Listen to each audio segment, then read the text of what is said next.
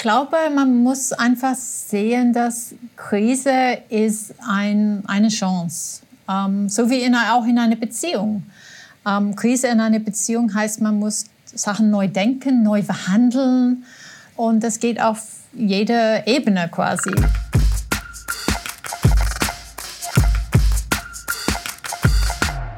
Hallo und herzlich willkommen zum Zukunftszeichen Podcast. Ich bin Tanja Keitel, arbeite als Medientrainerin und Moderatorin und heute zu Gast aus der Ferne zugeschaltet ist eine Frau, die seit 25 Jahren als Trendforscherin arbeitet. Gemeinsam mit ihrem Mann leitet sie das Zukunftsinstitut Sie ist Rednerin, Autorin und Wohnexpertin. Wir sprechen heute über die Megatrends Wohnen und Arbeitswelten. Herzlich willkommen, Una Hawks Strathern. Schön, dass wir heute miteinander sprechen können und vielen Dank für deine Zeit. Ja, guten Morgen. Una, beschreib uns doch mal, wo bist du gerade und wie erlebst du die Isolation mit deiner Familie? Ja, ich sitze hier in Wien ähm, ist alles eigentlich sehr ruhig. Wir sitzen ähm, ein bisschen außerhalb von Wien, also am Stadtrand. Wir wohnen zu sechs im Moment. Ähm, ganze Familie ist da, auch mein Vater, eine Freundin von meinem Sohn. Und ja, es ist eigentlich ganz nett. Wir haben, ähm, ich glaube, ich werde es irgendwie vermissen. Du hast äh, mit deiner Familie zusammen ein sogenanntes Zukunftshaus geplant. Wie können wir uns das jetzt in der Isolation vorstellen? Wart ihr da, darauf gut vorbereitet, wenn du sagst, dass deine internationale Familie jetzt auch in Wien zusammengekommen ist? Ich denke, da sind natürlich dann auch so Platz- und Raumdinge zu bedenken. Wie habt ihr das gelöst? Ja, glücklicherweise haben wir das Haus sehr gut geplant, so dass die Familie haben einen Ort, wo die zusammenkommen können und auch viel Rückzugsorte. Das heißt, wir haben jede die Möglichkeit, uns zurückzuziehen und ähm, trotzdem ein Ort, so der Mitte, so der sogenannte Hub vom Haus, wo wir alle kommunizieren können, zusammen kochen, zusammen reden. Und natürlich ist das jetzt in dieser Situation ähm, die perfekte Lösung, weil wir brauchen alle unsere Privatsphäre, aber auch die Kommunikation und ähm, die Kooperation sozusagen.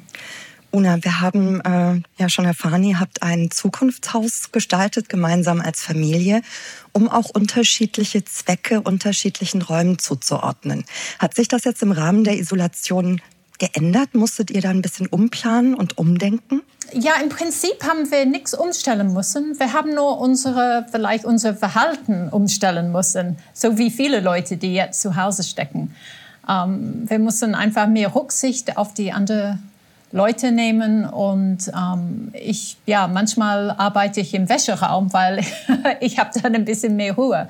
Insofern sind wir alle ähm, einfach mehr flexibel geworden. Wir tauschen Zimmer, wenn jemand ein bisschen ruhige Zimmer braucht und so weiter. Aber ich glaube, es funktioniert sehr gut. Man lernt neue Sozialtechniken im Moment. Und das bedeutet ja auch mehr Nähe. Also wenn man dann doch äh, in, in einem Haus über so lange Zeit ähm, in Isolation lebt, das ja, erzeugt ja auch eine ganz andere Nähe. Auch wenn man als Familie natürlich schon nah miteinander ist, ähm, hat man durch diese Zeit auch eine ganz andere Nähe, die man erlebt. Wie geht es euch in eurer Familie mit dem Thema?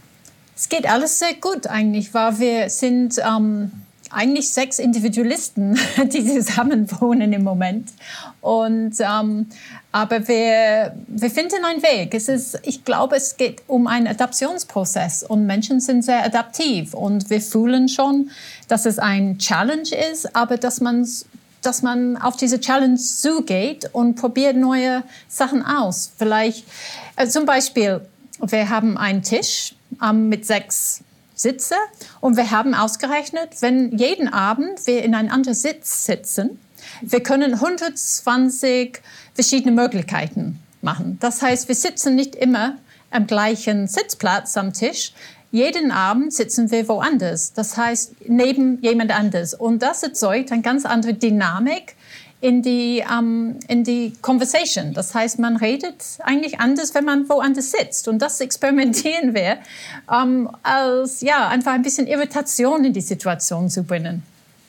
Ich möchte noch mal einen Schritt zurückgehen. Zukunftsforscherin, Trendforscherin, das sind äh, so spannende Berufsbezeichnungen und äh, ich würde gerne für unsere Zuhörer noch mal nachhaken, was genau steckt eigentlich dahinter und äh, wie kann man sich die Arbeit vorstellen? Für wen arbeitet ihr denn? Für wen arbeitest du?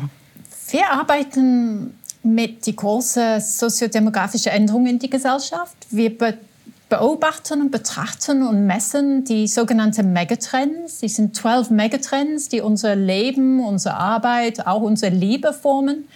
Alles von Megatrend Sicherheit bis zu unserer Silver Society, das heißt die Aging Society. Ähm, Megatrend Frauen, ähm, Megatrend New Work, Urbanisierung, die sind alle die großen soziodemografischen Änderungen. Und wir beobachten die, wir sehen, welche kleine Trends aus diesen großen Trends entstehen. Und wir beraten große Firmen, so wie Bayersdorf oder früher Philip Morris oder ähm, ja, auch bis zum, es gibt keine Firma, die eigentlich so klein oder so groß ist ähm, für unsere Arbeit. Es, ist, es geht durch die ganze Branchen auch. Wir arbeiten mit Foodbranche, mit Baubranche, auch Banken. Es geht eigentlich, weil alle diese Trends sind wichtig für jede Branche.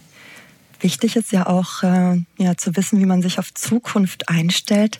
Hättest du jemals gedacht, dass die Zukunft sich, wie wir es gerade erleben, in so kurzer Zeit so unfassbar verändern kann? War es etwas, was ihr in eurem Berufsleben ähm, für möglich gehalten hättet? Oder seid ihr selbst überrascht?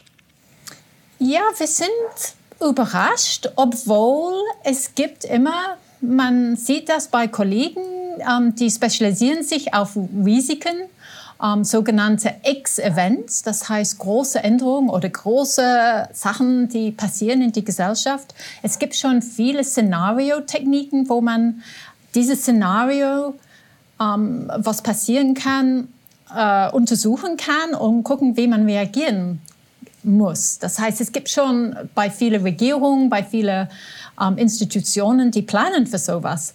Ähm, ich glaube, für uns ist es natürlich ein bisschen ein, ein Schock, weil es kommen dann plötzlich Fragen, die man sich gar nicht vorher vielleicht ausgedacht haben.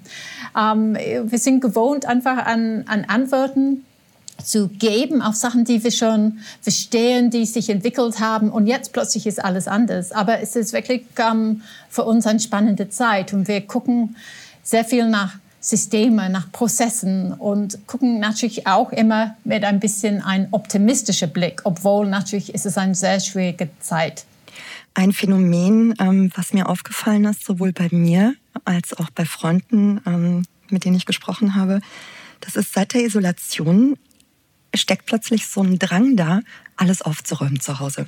Aufzuräumen, das Zuhause aufzuhübschen, den Balkon, die Terrasse, den Garten zu verschönern, ähm, Dinge loszulassen, die man plötzlich unüberflüssig findet. Ähm, Una, ihr habt äh, dieses Phänomen schon ein bisschen länger betrachtet. Das scheint ein ganz, ganz normales Phänomen in so einer Ausnahmesituation zu sein. Erzähl mir mal was darüber. Ich habe schon letztes Jahr über den sogenannten Tidyism-Trend geschrieben.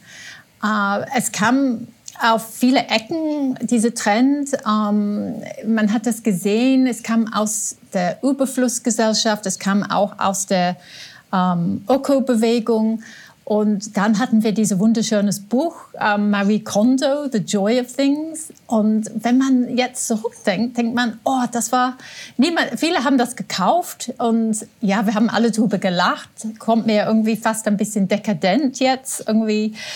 Ja, dass man Zeit davor hat, ähm, gehabt hat. Aber jetzt hat man wirklich Zeit davor. Und man merkt schon, dass man muss einfach sich auseinandernehmen muss dann ähm, auseinandersetzen mit unserem Zuhause. Weil ich glaube, das war immer ein bisschen, wenn wir von der Arbeit zu Hause gekommen sind, äh, so viele Sachen zu tun, aber wir haben gesagt, ja, machen wir ein anderes Mal. Und jetzt haben wir wirklich, stecken wir da. Es war immer für mich, äh, könnte man sagen, ein bisschen wie ein, ich nenne das wie eine vernachlässigte Tante. Man hat immer gewusst, man muss da anrufen, aber irgendwie hat man keine Lust. Und so war das mit unserem Zuhause. Man hat, äh, es kommt, man sieht immer, dass das Sofa ein bisschen dreckig ist oder man muss was reparieren oder man muss was aufräumen. Und jetzt sind wir permanent konfrontiert damit und jetzt können wir was, ähm, was tun.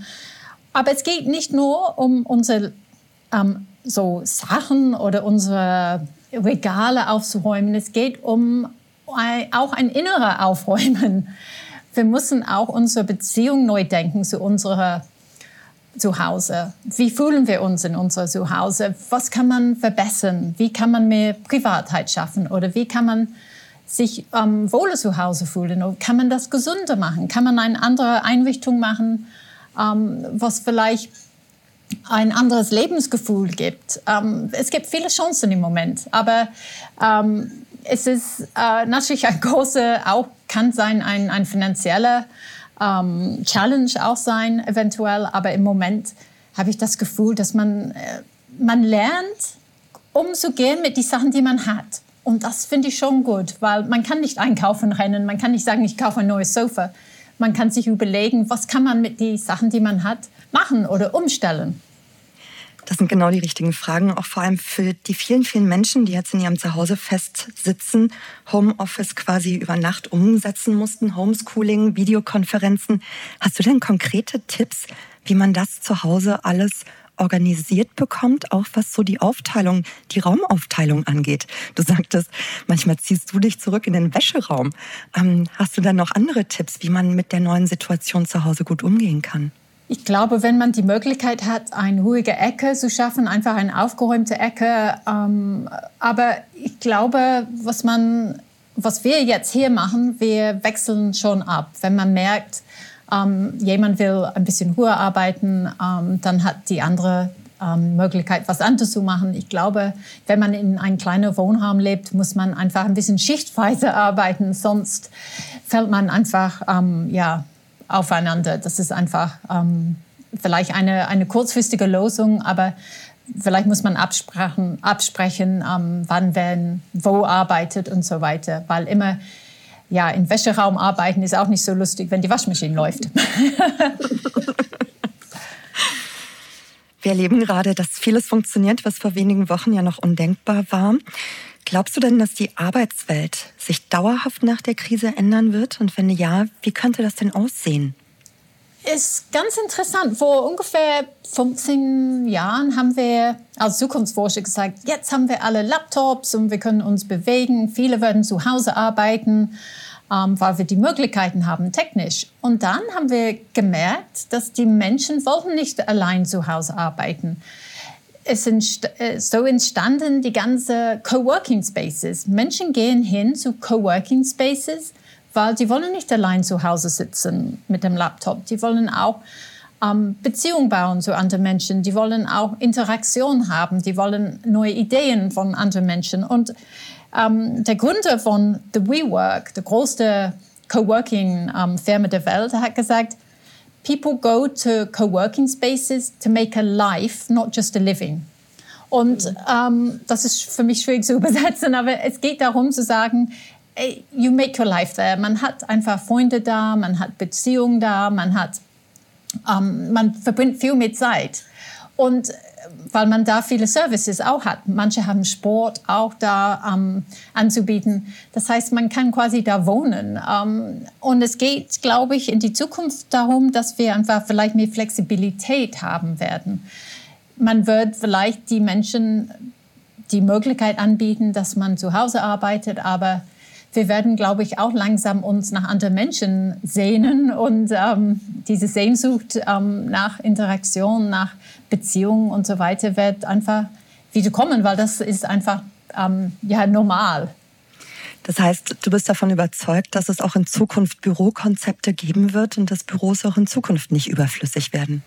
Vielleicht werden Büro Großraum ähm, sich ändern müssen. Man wird vielleicht andere ähm, Formen, andere Designs. Ich glaube, da sind noch viele Firmen am Überlegen, wie die, die Landschaft, die Bürolandschaft ändern, sodass man trotzdem eine ähm, ja, Konnektivität zu anderen Menschen haben kann, aber vielleicht mit ein bisschen mehr Abstand oder ein bisschen mehr Privatheit. Ich möchte noch mal kurz, wir haben ja über das Verhalten gesprochen, aufzuräumen, was du so als äh, inneres und äußeres Aufräumen bezeichnet hast. Ich, mir ist noch ein anderes Phänomen aufgefallen, gleich zu Beginn. Ähm, das ist mir aufgefallen an meinem eigenen Verhalten. So nach den ersten Jobansagen war ich mal kurz panisch und dann ist ganz, was ganz Erstaunliches passiert. Nämlich, ich war plötzlich geladen mit Energie, die ich so schon lange nicht mehr kannte. Ich bin morgens aufgestanden ähm, um 6 Uhr mit dem Zwitschern der Vögel vor dem Wecker und hatte eine Energie, ich hätte Bäume ausreißen können. In einer Situation, wo ich eigentlich zuerst ähm, angsterfüllt war. Kannst du mir erklären, was da mit mir passiert ist? Und ich ähm, erfahre es auch immer wieder aus meinem Umfeld. Die haben das ähnlich erlebt.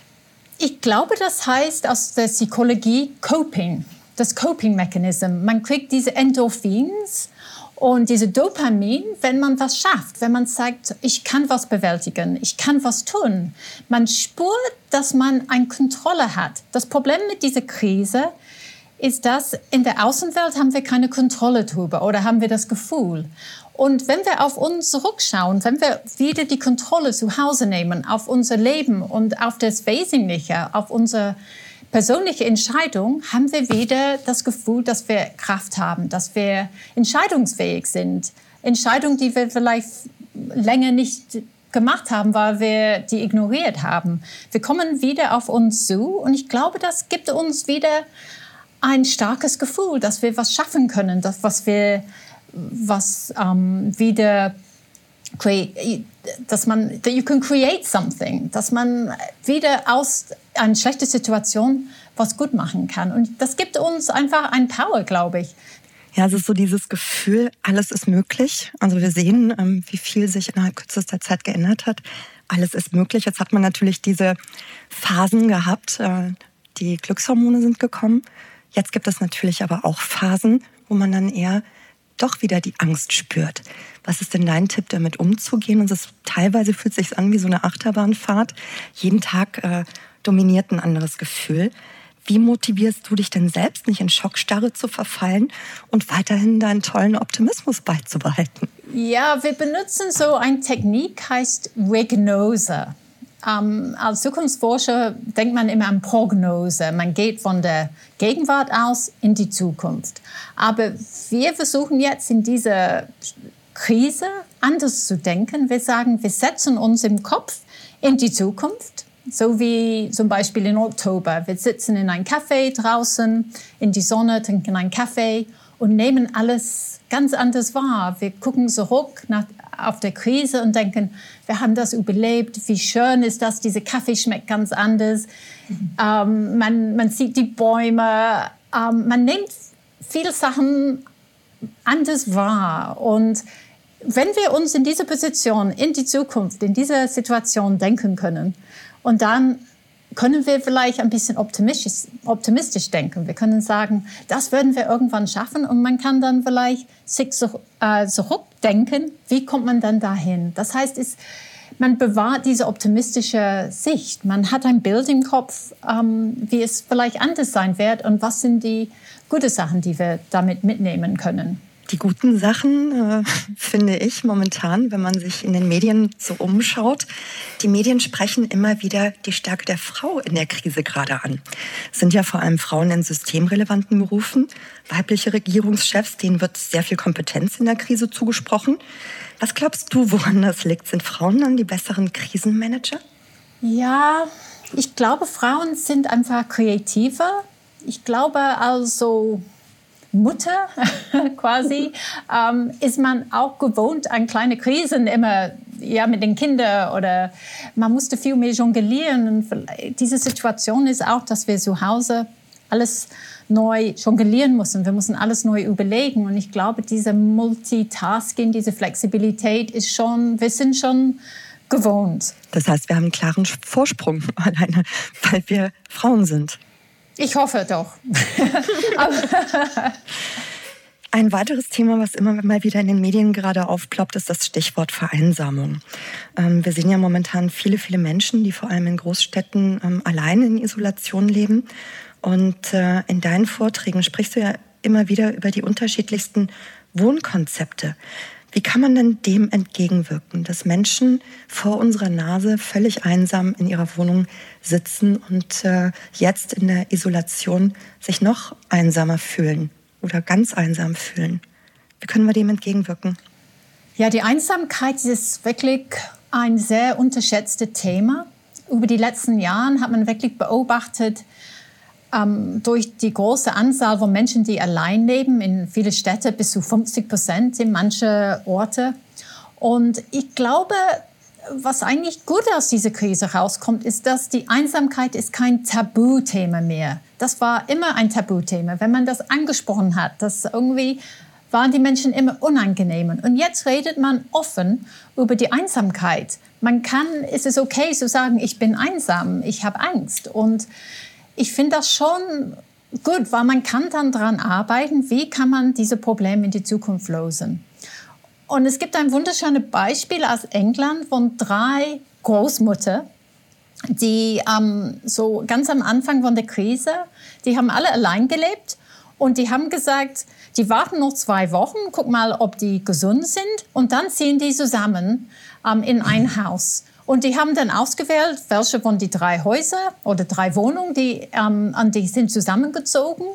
Und die machen wirklich so ein kleiner ja, Co-Living Space, so ein OD Co-Living. Und ich glaube auch, dass solche Formen werden vielleicht länger halten. Die werden sagen, wollen wir wirklich zurückgehen zu einer Situation, wo wir allein gelebt haben und viel mehr einsam waren. Und jetzt erleben die, ja, die haben viel Wein, die haben auch Netflix, die, die sind ganz gut drauf, die, machen, die haben wirklich Spaß und ähm, machen so kleine Communities. Und ich glaube, dass in die Zukunft werden wir auch solche sogenannte Social Pods ähm, uns überlegen. Vielleicht durch Co-Living. Aber die Idee ist, dass man hat ein Core von Menschen, mit dem man gut ähm, kann und dann sagt man vielleicht, wenn in einer Krise oder in einer anderen Lebenssituation, man kann zusammenleben. Das heißt, es ist wurscht, wie viele Facebook-Friends man hat. Es geht, das ist nicht mehr interessant, dass man tausend Facebook-Friends hat. Es geht darum,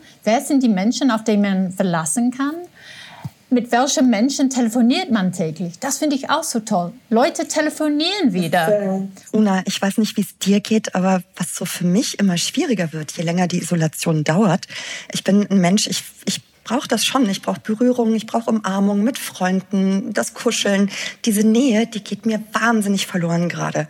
Und das wird immer schwieriger, je länger es dauert, damit umzugehen. Wie geht's dir dabei? Ja, glücklicherweise habe ich 500 Menschen, die ich umarmen kann. Oh, und auch noch mein Hund. Was ganz interessant ist, ist, dass viele Leute jetzt ähm, rennen und Hunde sich holen. Die ganze so Hundeheime ähm, sind jetzt leer angeblich, weil alle Menschen wollen was Kuscheliges haben und ähm, ja, einfach eine Ablenkung, ein, ein anderes lebendiges Wesen ähm, zu Hause. Und ja, es gibt viele glückliche Hunde jetzt. Wir standen vor knapp zweieinhalb Monaten, ich habe heute noch mal nachgeschaut, gemeinsam auf einer Bühne, auf einer großen Bühne und haben sozusagen zusammen die, eine der letzten Großveranstaltungen erlebt. Und an ein Bild muss ich ganz besonders denken. In deinem Vortrag erzählst du unter anderem von den vertikalen Wohnwelten, also Hochhäuser, die verschiedene Ebenen bilden, damit Menschen über ihre Balkone kommunizieren können. Und diese Bilder, die du da gezeigt hast vor zweieinhalb Monaten, die liegen schon erschreckend nah an den Bildern, die wir jetzt aus den Medien kennen. Hat dich das überrascht, als du dann die ersten ähm, Aufnahmen von Menschen auf ihren Balkonen gesehen hast, die auf die Art und Weise ganz anders jetzt in Kommunikation treten? Ich glaube, das zeigt, dass diese Idee ist gar nicht so verkehrt, dass man ein ja, eine andere Lebenssituation gestalten kann über Architektur, dass man Menschen die Möglichkeit gibt, zu kommunizieren, obwohl die eigentlich in einer sehr dichten Wohnanlage sind, dass die Privatheit und auch ein soziales Leben verbinden kann durch Architektur. Und ich glaube, es wird schon nach dieser Krise viel mehr Wohnungen gesucht mit Balkon überhaupt. Du sagst es, die Bedürfnisse, die verändern sich. Sind wir denn auf die neuen Wohnwelten, die diese neue Welt uns vielleicht auch ähm, abverlangt, sind wir denn darauf vorbereitet, eingestellt? Und wenn nein, wo siehst du denn noch einen Bedarf? In welche Richtung müsste sich ähm, unsere Wohnwelt verändern, um da auch gut gerüstet zu sein für die Zukunft? Ich glaube, eines wäre schon ähm, eine flexiblere Wohnung, die man, wo man vielleicht auch ein ähm, kleinen Rückzugsort oder einen kleinen Büroecke haben kann. Ich glaube, das wird schon ähm, in Anspruch genommen. Und ich glaube, was sich verändern wird, ist auch unser Verhältnis zu Mikrowohnen. Diese große Trend zu Mikrowohnen und Mini-Houses und Tiny Homes, das war ein großer Trend. Und ich habe es schon letztes Jahr kritisch ähm, betrachtet, weil ich habe gemerkt, dass ähm, es nicht immer gut, wenn man auf sehr enge Wohnraum lebt. Das Problem ist, dass viele von den Mikrowohnungen sind nicht ein sehr clever Design. Das heißt, wenn man auf kleine Wohnraum lebt, muss man davon ausgehen, dass die Menschen auch viel Zeit außerhalb der Wohnung verbringt, weil die sind einfach nicht geeignet dafür, dass man 24 Stunden in so einer Wohnung lebt. Und ähm, ich glaube, jetzt wird es der Zeitpunkt zu sein, dass man sagt, es gibt bestimmte Regeln, wenn man ähm, kleine Wohnraum baut, sodass die vielleicht viel mehr Licht zum Beispiel oder flexibler sind. Oder es gibt mehr Kommunikation mit, mit Nachbarn zum Beispiel. Weil wenn man in einer kleinen Wohnung lebt, normalerweise geht man davon aus, dass man viel Zeit in öffentlicher Wohnraum verbringt. Aber jetzt natürlich die Menschen, die in die Mikrowohnungen sind, leiden Du sagst jetzt gerade, diese, dieser öffentliche Raum, dieser öffentliche Raum, damit Menschen äh, aus ihren kleinen Wohnungen eben rauskommen und äh, neue Wohnwelten dann auch draußen erleben. Also nicht nur in ihrem eigenen Zuhause, sondern neue Wohnwelten sich erschließen können. Sind denn die Städte und die Gemeinden, sind die darauf vorbereitet? Gibt es dafür genügend ähm, Raum, um diese neuen Wohnräume auch anzubieten? Ich glaube überhaupt, der öffentliche Raum ist in letzter Zeit sehr, es ist eigentlich geschrunken oder geschrumpft in viele Städte.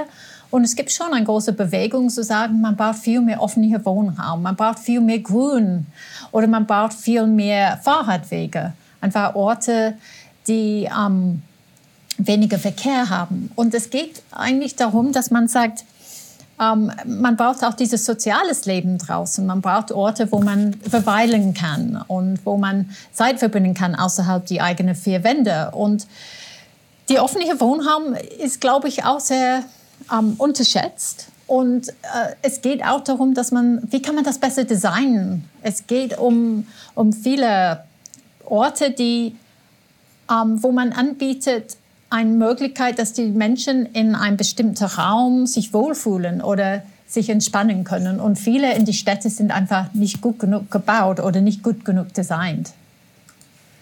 Jetzt haben wir ja durch ähm, die Krise andere Themen, auf die wir uns erstmal konzentrieren müssen, wenn wir sie überstanden haben. Wann glaubst du, werden solche neuen Wohn- und Lebenskonzepte angedacht? Wäre jetzt dann nicht schon der richtige Zeitpunkt, ähm, um langfristig dann schon in die Richtung loszugehen? Ja, ich möchte ein Beispiel von Paris ähm, erklären. Ähm, die, ähm, in Paris haben die angefangen zu überlegen, wie kann man das Stadt anders organisieren und die neu öffentlichen Räume, Räume ähm, anpassen, sodass es ein sogenannter 15-Minute-City ist. 15 Minuten Stadt. Das heißt, dass jeder Bewohner kann die wichtigsten Services, die wichtigsten Geschäfte und ähm, Sachen, die die brauchen, nur mit 15 Minuten zu Fuß oder mit Fahrrad erreichen. Und man spürt das schon jetzt in dieser Krise, dass wir alle unsere Nachbarschaft entdecken, dass wir gehen einkaufen in die nächste, nächstgelegene Geschäfte, dass wir fahren nicht irgendwie so ein großer Supermarkt außerhalb der Stadt. Wir wollen unsere Nachbarschaft ähm, entdecken. Und das wird, glaube ich, schon ein bisschen halten. Und ich glaube, da, wenn es um Organisation von Stadt geht und Wohnbau, das wird man jetzt schon viel mehr mitbedenken, diese, diese Idee von ein 15-Minute-City. Ich finde das schon ähm, ja, eine ein, ein gute, gute Richtung und eine gute Gelegenheit sozusagen, dass man die Städte und die Wohnanbauanlagen dann neu überlegt. Wo sind die? Wie sind die gemacht? Ähm, was kann man von dort erreichen und was, was muss man noch für Services da oder Community Centers zum Beispiel noch reinplanen? Ja, ich muss gestehen, ich habe meine Nachbarschaft auch ganz anders kennengelernt und äh, das eine oder andere Geschäft, das kleine Geschäft, was mir bisher nie aufgefallen ist, entdeckt. Und äh, das zeigt eben auch, dass diese Zeit den Community-Gedanken, den du ja schon lange vorausgesehen hast und den du immer wieder in deinen Arbeiten auch erwähnst, dass das so einen riesen ähm, Push bekommen hat. Also Nachbarschaft entdecken, Community, ähm, also in der Nachbarschaft auch Hilfe anbieten, sich gegenseitig zu unterstützen und eben auch so die die nächsten Lebens- und Wohnwelten ähm, äh, für sich neu entdecken. Also, dass man wirklich gut aufgestellt ist in seiner Nachbarschaft, das ist mir jetzt erst aufgefallen. Ja, ich glaube, diese Art von Community wird immer wichtiger. Ähm, es geht jetzt darum, dass ähm, die Stadtplanung entscheidet, wie können die das helfen, wie können die das unterstützen. Und ich glaube, da wird schon gute neue Ansätze kommen, wo man sagen kann, es gibt eine neue, diese Grätsel, sagt man immer in, in Wien. Ähm, aber das, das kann auch helfen, auch in die, die kleineren Städte. Es geht nicht nur darum, in, in große Stadt das ähm, zu, ähm, zu bauen oder zu überlegen. Das muss auch funktionieren auf dem Land auch. Wenn wir jetzt mal von, von, von dem Land wieder zurück in die Stadt gehen, ähm, wir haben vor der Krise immer wieder feststellen müssen, dass ähm, Wohnraum extrem, extrem teuer geworden war dass äh, Familien sich äh, kaum noch leisten können, in den ähm, Superstädten sich äh, Wohnraum zu mieten oder gar zu kaufen. Glaubst du, dass jetzt durch die Krise sich hier auch massiv was ändern wird, dass äh, Menschen sich wieder eher Wohnraum leisten können? Ich glaube, dass viele Leute werden vielleicht die Gedanken haben, die werden gern umziehen auf ein, ja, auf dem Land. Natürlich ökonomisch werden viele jetzt schlecht gehen und das wird wahrscheinlich unmöglich sein. Aber vielleicht kann man sich überlegen, wie in fünf Jahren, wenn so mit dieser Prognose, stellt man sich vor, in fünf Jahren, wo will man leben? Wie kommt man dahin? Ähm, und vielleicht werden viel mehr Menschen die Gelegenheit benutzen, einfach eine andere Lebensform oder einen anderen Lebensort zu überlegen. Zum Beispiel auf dem Land. Du hast äh, für dich alleine und auch schon mit deiner Familie in unterschiedlichsten Wohn- und Lebensmodellen gelebt. Ihr seid sehr international zusammengestellt. Ähm, du bist in Irland geboren und äh, auch viel in der Welt rumgekommen. Was war oder ist denn dein liebstes Lebensmodell? Oder kann man sagen, dass sich Lebens- und Wohnträume im Laufe des Lebens auch ändern?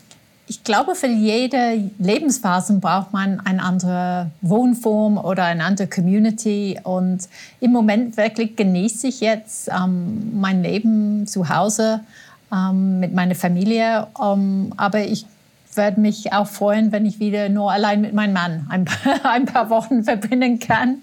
Und ähm, ja, ich genieße einfach diese neue Situation obwohl es sehr schwierig ist, ähm, ökonomisch und, und, psychologisch. Aber ähm, ich freue mich auch auf eine ein bessere Zukunft ähm, und wo wir uns dann, ja, ich glaube, es wird interessant, wenn wir alle wieder zu Hause sind, ähm, mein Vater und mein anderer Sohn ähm, zurück in London und dann irgendwann in ein Jahr treffen wir uns und denken zurück an diese Zeit und wie haben wir uns gefühlt und was haben wir gelernt und ich freue mich schon drauf, dass man, wie man dann zurückblickt, was hat, man, was hat sich geändert. Wie gehst du denn mit deiner Familie mit äh, folgendem Thema um? Wir nehmen jetzt mal an, äh, es ist die Zeit nach Corona. Viele Menschen müssen jetzt schon ihr Geschäftsmodell oder mussten gleich zu Beginn ihr Geschäftsmodell neu denken. Und auch die, die sich flexibel und schnell angepasst haben, können sich bei weitem finanziell ähm, nicht auffangen, was durch die Krise da wegfällt. Was ist denn eure Strategie, um trotz allem noch Pläne für die Zukunft zu machen und nicht zu verzweifeln an der Situation? So wie viele Menschen lernen wir Tag für Tag. Wir müssen um neue Methoden, Podcasts zu machen, zum Beispiel. Ähm, wir lernen auch, ich habe nie in meinem Leben ein Webinar gemacht. Jetzt habe ich schon ein Webinar gemacht und wir haben immer früher gesagt, ja, Webinars, was soll das sein? Und wir müssen uns auch da adaptieren. Ähm, ich bin auch nicht gewohnt, zu Hause zu sein so viel. Normalerweise bin ich einfach im Flieger, im Zug unterwegs. Und ja, jetzt ähm, ist eine ganz andere Art von Arbeiten. Man hat keine Auf ähm, Ausweichmöglichkeiten mehr. Man muss sich konzentrieren, man muss was ähm, produzieren, man muss flexibel sein, man muss kreativ sein. Und es ist für viele Menschen schwierig, weil man in die alte industrielle Denkweise geblieben ist oder hat keine andere Möglichkeit. Aber ich glaube, wir können auch unser Online-Leben jetzt benutzen, um ja, neue Kontakte zu knüpfen, neue Ideen, vielleicht neu ausbilden. Es gibt schon Möglichkeiten, aber man muss erstmal sich erholen ähm, durch den Schock, glaube ich. Für viele Menschen ist es ähm, natürlich eine sehr schwere Zeit. Ja, das eine ist ja, dass man äh, so diese Schockstarre überwinden musste zu Beginn. Ähm, viele haben mit Auftragslosigkeit zu kämpfen und äh, bei mir ist es auch so. Also ich habe äh, vielleicht noch 20, 10 bis 20 Prozent äh, an Arbeit, die ich machen kann. Völlig ungewohnte neue Situation. Ähm, was rätst du mir jetzt zum Beispiel in der Situation, ähm, dass man ja nicht mehr so gebraucht wird in dem Beruf, den wir machen. Also unsere Großveranstaltungen, ähm, für die wir bis vor zweieinhalb Monaten noch auf der Bühne standen, die werden erstmal nicht stattfinden. Und insofern, also ist es natürlich auch so beruflich nicht einfach zu erkennen, ähm, dass man da nicht wirklich gebraucht wird. Hast du da einen Tipp? Ja, ich glaube, es ist einfach die Zeit, wo man sich selbst gebraucht. man braucht sich selber wieder. Man muss sich nicht so viel mehr von der Außenwelt sich ähm, wahrnehmen lassen. Man muss an sich ein bisschen mehr denken und ähm, ja, es ist natürlich das Schwierigste. Man vermeidet das gern, aber jetzt müssen wir mit, einer, mit uns selber aus kommen und ähm, ja, andere uns selbst ähm, wahrnehmen, bewerten, ähm, neue Wege und um, uns überlegen. Und ja, nichts ist, das ist gar nicht leicht. Ich, ich leide auch drunter.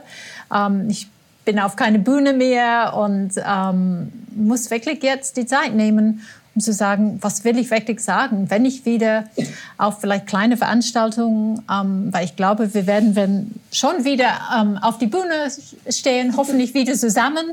Und ähm, das wird vielleicht kleinere, feinere, ähm, ausgewählte äh, Conferences und, und Seminare und solche Sachen geben.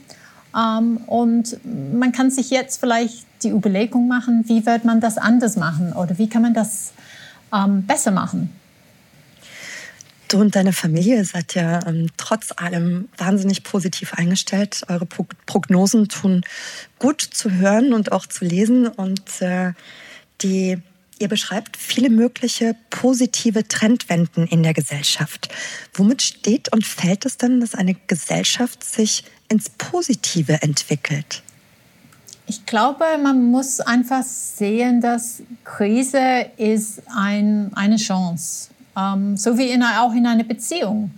Ähm, Krise in einer Beziehung heißt, man muss Sachen neu denken, neu verhandeln, neu überlegen. Und das geht auf jeder Ebene quasi, von Firmen bis zu Regierung. Ähm, ja, ich glaube, wir versuchen mal einfach systemisch ein bisschen zu denken, zu sagen, ähm, es wird schon neue Sachen kommen, es wird sich schon neue Sachen sich ähm, finden und ja, nicht nur für uns, aber auch ähm, ja, in, in jeder Branche. Es ist ja, schwierig noch. Man kämpft sich schon ähm, immer wieder mit der Optimismus, aber ich, für mich gibt es keinen anderen kein anderer Weg, sozusagen. Stichwort nochmal äh, Trendwenden in der Gesellschaft, was, was ja erstaunlich war zu Beginn der Corona-Krise, war so zu beobachten, ähm, dass die Menschen unfassbar äh, viel gehamstert haben, was natürlich nachvollziehbar ist und mit Ängsten und so weiter zu tun hat. Gab es dann irgendwas, was, äh, wo du gesagt hast, also jetzt mal fernab von Toilettenpapier, wo du gesagt hast, das ist echt noch wichtig, vielleicht am letzten Tag zu besorgen? Oder hat dir irgendwas Besonderes gefehlt, wo du dachtest, wenn das jetzt länger geht, das ist ganz, ganz wichtig, dass ich das noch für uns organisiere? Äh, ich war in, in München auf ein ähm, auf eine Konferenz und äh, mein Mann hat mich dann angerufen hat gesagt, die, ja, man, wird, man muss schnell zurück nach Österreich, weil es wird schon die Grenzen zugemacht. Ähm, und wir haben kein Tee mehr zu Hause. und als Engländerin dachte ich, oh nein, ich, ich kann nicht ohne Tee leben. Und ich bin dann in, in München rumgerannt, bis ich einen Teeladen gefunden habe und habe dann ein Kilo Tee gekauft die Dame hat mich ein bisschen angeschaut und gesagt, nein, ich brauche ein Kilo und habe es in meinen Koffer reingestopft und ähm, bin dann ganz happy nach Hause gefahren mit der Bahn mit meinem Kilo Tee. Und ja, jetzt ist es schon aus, der Kilo Tee, aber jetzt sind die Geschäfte wieder offen. Das heißt, ich kann wieder mein, mein, mein Teesucht ähm, bedienen. Bei mir war es ganz untypisch. Ich habe meine beiden Kinder geschnappt und wir sind in eine Gärtnerei gefahren, in eine Landgärtnerei hier. Und ich habe mich noch eingedeckt mit allem, was in mein Auto reingepasst hat, mit Pflanzen.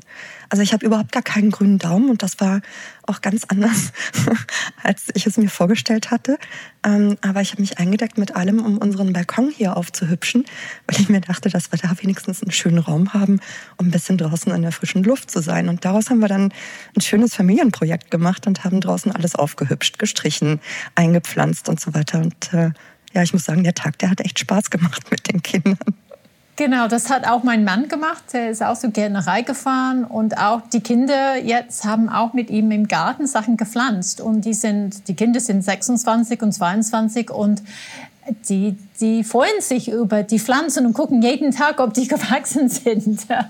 es ist irgendwie ganz interessant, wie die auch solche Sachen neu entdecken.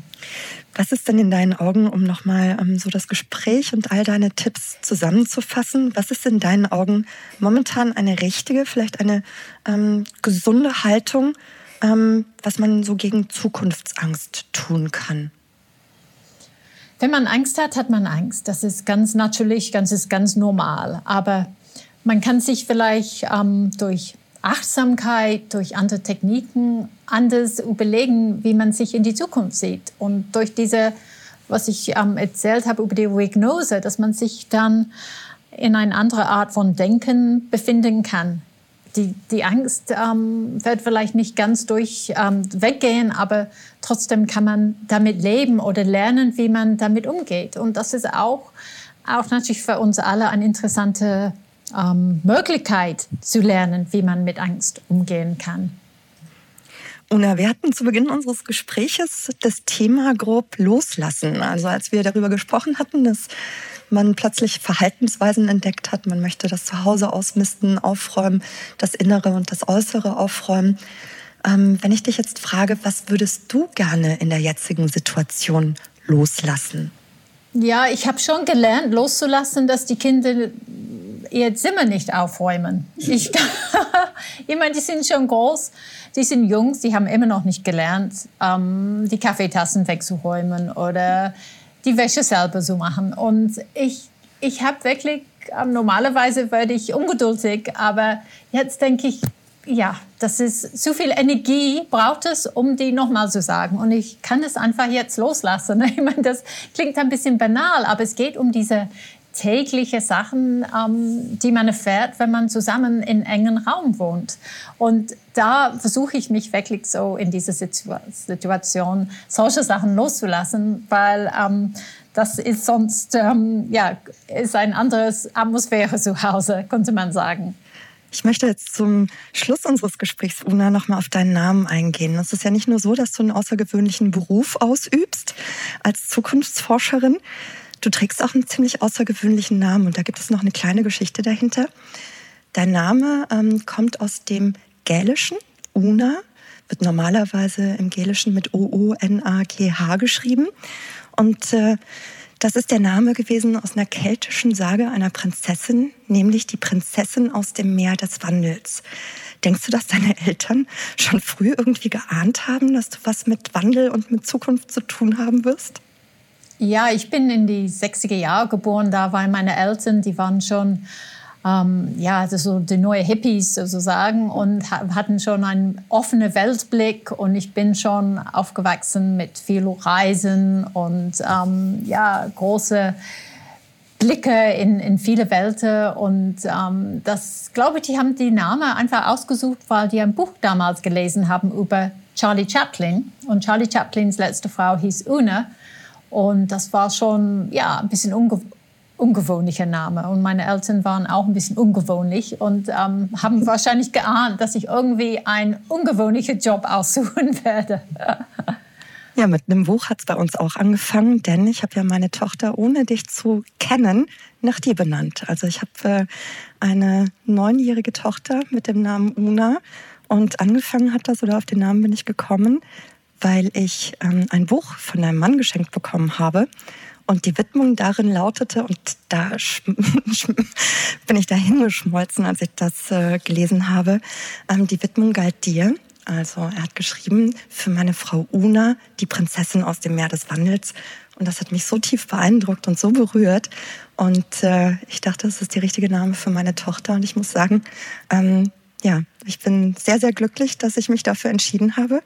Und ich bin sehr glücklich, dass ich die echte Una dann tatsächlich auch kennenlernen durfte. Es war so ein schöner Zufall. Wow, es ist eine große Ehre. Dankeschön.